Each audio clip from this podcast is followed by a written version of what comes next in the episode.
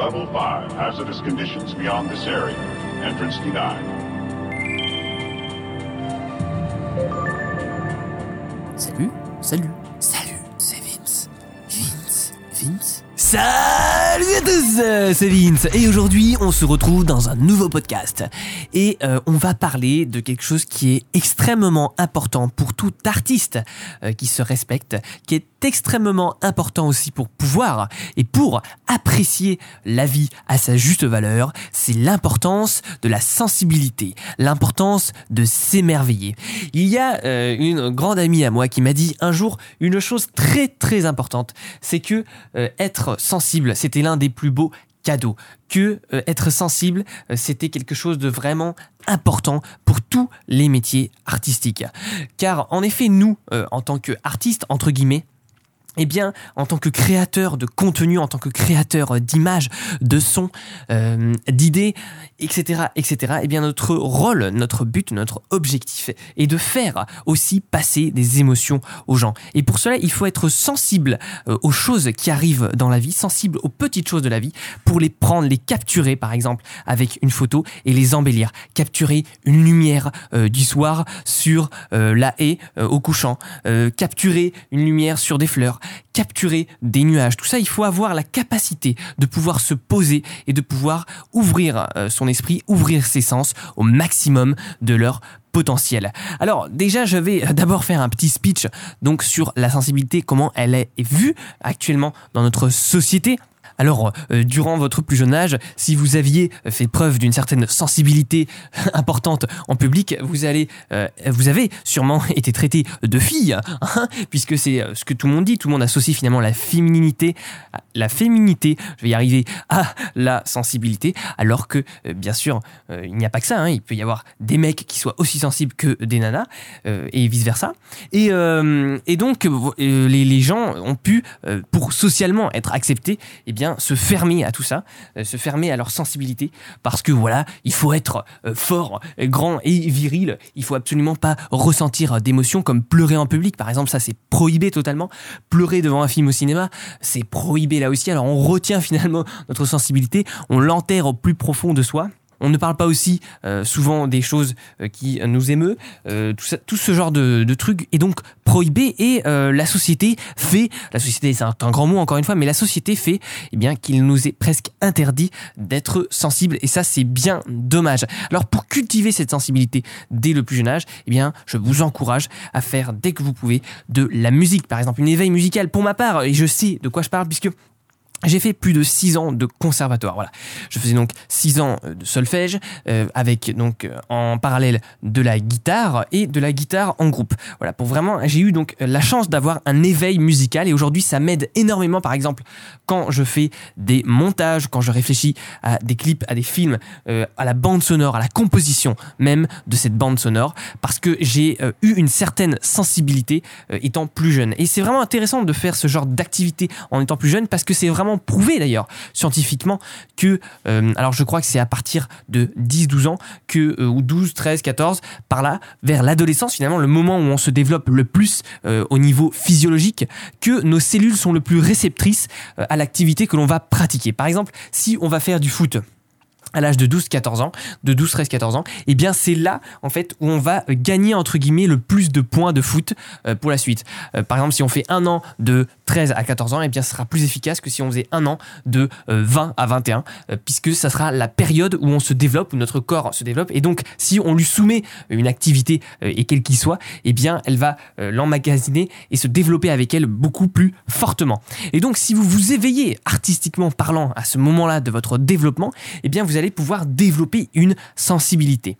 Voilà. Après, il faut pas tomber non plus dans le piège parce qu'il y a beaucoup euh, de jeunes gens qui euh, sont euh, ce qu'on appelle hypersensibles, c'est-à-dire que vraiment voilà, tout les agresse, le quotidien les agresse, le son, la lumière, les autres les agressent juste par leur présence, par leur mouvement, etc. Parce que voilà, on est hypersensible, il y a quelque chose qui s'est déréglé et il faut vraiment travailler après sur rééquilibrer le tout parce que ça peut vraiment nous gâcher la vie. Mais sinon, voilà, la sensibilité, c'est un véritable cadeau. Parce que je vous assure qu'il y a énormément de gens qui, par exemple, n'aiment qu'un seul genre de musique, qui va être catégorisés, formatés euh, pour euh, que ça plaise au plus grand nombre. Et qui vont après entendre des notes, je ne sais pas moi, je dis n'importe quoi, d'un grand opéra et qui vont rien ressentir de plus que oui, c'est de la musique, oui, c'est du son. Et il y a certaines personnes qui vont être totalement en extase finalement devant une portée, devant quelques notes. Et euh, c'est là en fait où on voit la différent, les différents types de sensibilité de chacun. Alors là, je vous prenais l'exemple pour la musique, mais bien sûr, pour développer votre regard, puisque c'est ça aussi, votre regard va vous permettre de capter la sensibilité du monde réel, eh bien, il faut, dès le plus jeune âge, en fait, eh être exposé à des images, c'est-à-dire visiter des musées, voir des films, prendre des photos, faire du dessin, de la peinture faire des arts plastiques. Pour encore vous parler un petit peu de moi, euh, eh bien, euh, j'ai fait deux ans de beaux-arts personnellement, et puis j'ai fait aussi après deux autres années d'art plastique dans une école d'art plastique. Du coup, pour vraiment me sensibiliser tout ça aux matériaux, aux choses physiques, puisque dans mon travail euh, maintenant, eh bien, je travaille beaucoup avec du virtuel, avec des images, tout ça, mais virtuellement sur l'ordinateur. Et j'ai voulu passer par cette étape physique où on manipule des choses, où on manipule des couleurs, des pigments avec ses doigts, etc pour vraiment éveiller encore une fois dans une certaine période de ma vie, eh bien ma sensibilité.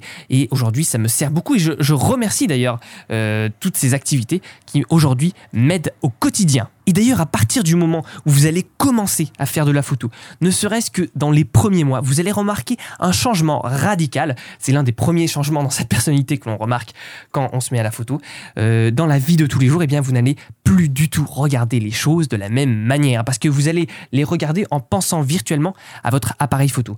Vous allez euh, voir la lumière différemment, les objets différemment. Vous allez essayer d'imaginer des cadrages, des compositions avec votre regard et du coup, vous allez vous émerveiller naturellement de tout ce qui se passe autour de vous là où malheureusement la plupart des autres personnes, la plupart des gens, eh bien regarderont sans voir. J'adore cette expression, ils regardent euh, sans voir. Euh, ils, trouvent ça normal, ils se disent ah ben là c'est un arbre, il y a rien de plus normal. Ah ben là il y a une route. Tandis que vous vous allez analyser les textures, vous allez vous pencher pour regarder comment la lumière crée euh, ou non des ombres. Vous allez regarder aussi comment la lumière réagit sur telle texture de cailloux, etc., etc., de feuilles. Et tout ça en fait, eh bien c'est juste grâce à la pratique artistique. Et ça, je trouve ça incroyablement beau.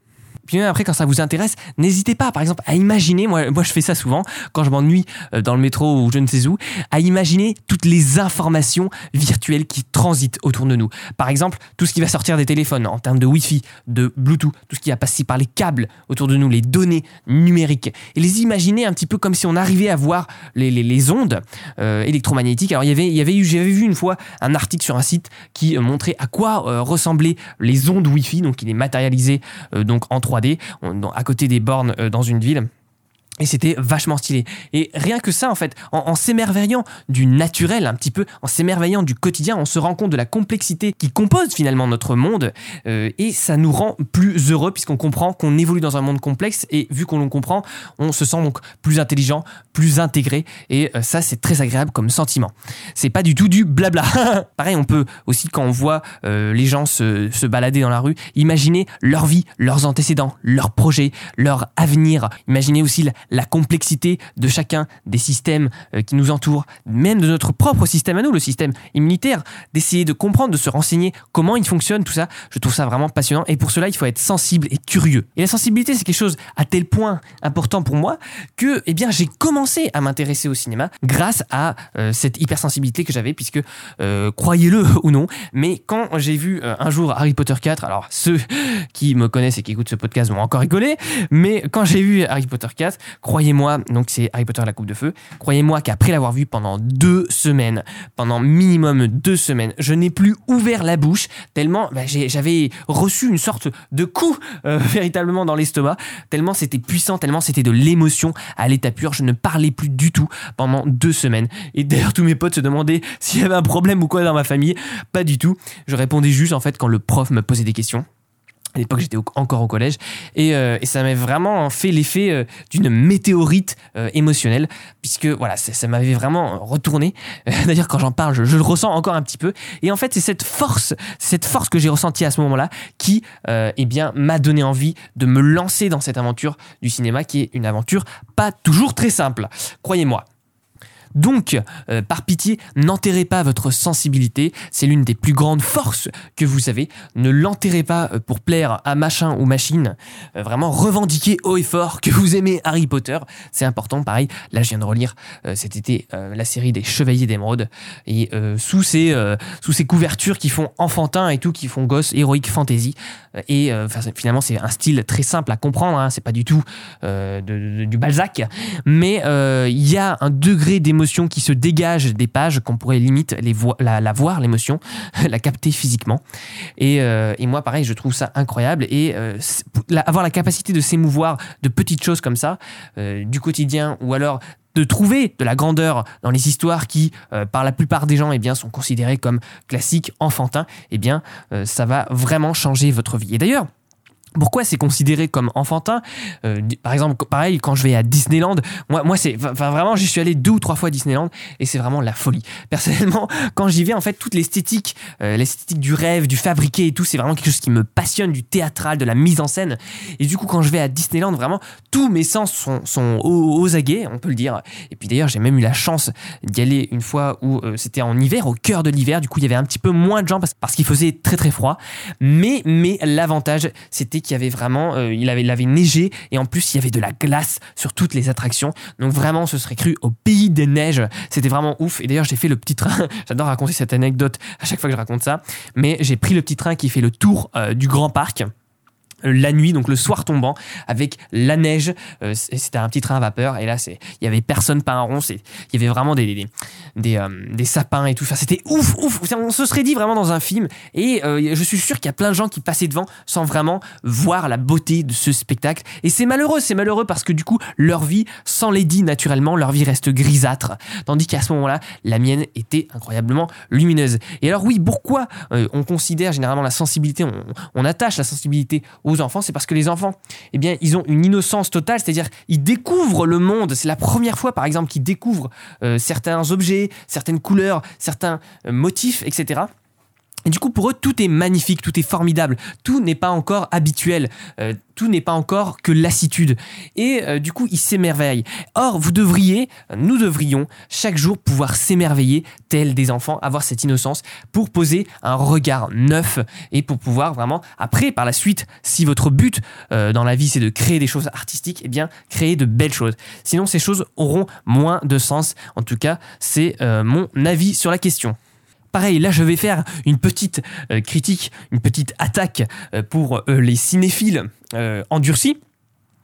Alors, ces gens-là qui finalement ne, ne, ne, ne, jurent que par certains films, hein, euh, on va citer Godard, que la plupart des gens savent, c'est pour ça que je critique Godard, mais il y a de très bonnes choses aussi dans Godard, mais euh, qui jurent que par certains types de films, eh bien, vont décrier tout le reste, euh, vont décrier les blockbusters, vont décrier les films de science-fiction, tout simplement parce que ils croient que nous, on comprend rien et on est vraiment des gamins à regarder ce genre de film, mais c'est plutôt eux qui ne comprennent pas tout ce qu'il y a de beau à voir dans ce genre d'œuvre. Et vraiment, j'ai eu plusieurs fois des débats houleux et lassants même pour moi, puisque c'est toujours la même rengaine de gens qui critiquaient les films parce qu'ils étaient commerciaux euh, parce qu'ils étaient alors excusez-moi mais euh, le cinéma c'est avant tout une industrie qui est et quel est le but de toute industrie? Eh bien de générer du profit de générer de l'argent. Donc on, on peut faire ce genre de film à 200 millions avec autant d'effets autant de cascades, euh, autant de matériel et tout, parce qu'il y a une industrie derrière, parce qu'il y a de l'argent derrière. Donc déjà, il faut accepter cette vérité, et une fois qu'on l'a acceptée, eh bien, on se sent beaucoup plus en paix,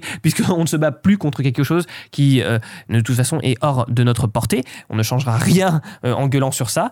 Donc déjà, voilà, il faut accepter que les films à gros budget soient intéressants, même s'ils sont, bien sûr, et je le conçois, un peu plus formatés pour plaire au plus grand nombre, hein, puisque le but, encore une fois, c'est de faire plus d'entrées. Mais voilà, il y a plein de gens en fait qui ne, ne, sont pas justement assez sensibles pour voir la beauté euh, de ces œuvres. Et euh, par exemple, alors je vais donner un exemple concret, c'est euh, une fois j'ai discuté avec quelqu'un d'un film, d'un blockbuster qui était sorti, et lui ne voulait même pas entendre raison parce que son argument c'était oui, c'est un blockbuster, donc ce n'est pas intéressant, je n'aime pas les films à gros budget. Donc déjà bon, voilà, le, le débat est fermé, mais encore, j'ai eu quand même des, rencontré des personnes un peu plus intéressantes dans ma vie que, que lui. Mais donc par exemple pour le film Prometheus qui a été décrié hein, par toute la critique, par tout le monde hein, finalement. Donc Prometheus, je rappelle, c'est euh, le préquel d'Alien. Et euh, il a été détruit, mais détruit. Par exemple, oui, alors là c'est pas normal, dans le vaisseau quand il freine, il devrait pas se passer ci. Euh, oh, le droïde, il devrait pas dire ça. donc que des arguments rationnels et donc qui sont à l'opposé de tout ce qui est passionnel, de tout ce qui est sensibilité. Et moi j'en avais rien à foutre parce que moi vraiment la musique me prenait, l'histoire me prenait, la 3D me prenait. Alors ok, il y a des personnages, on s'en tape dans le vaisseau, ils servent vraiment à rien. Je vais pas vous spoiler l'histoire, hein, ne vous inquiétez pas. Mais euh, ok, on s'en tape. Voilà, il y a des choses qui ne sont pas normales.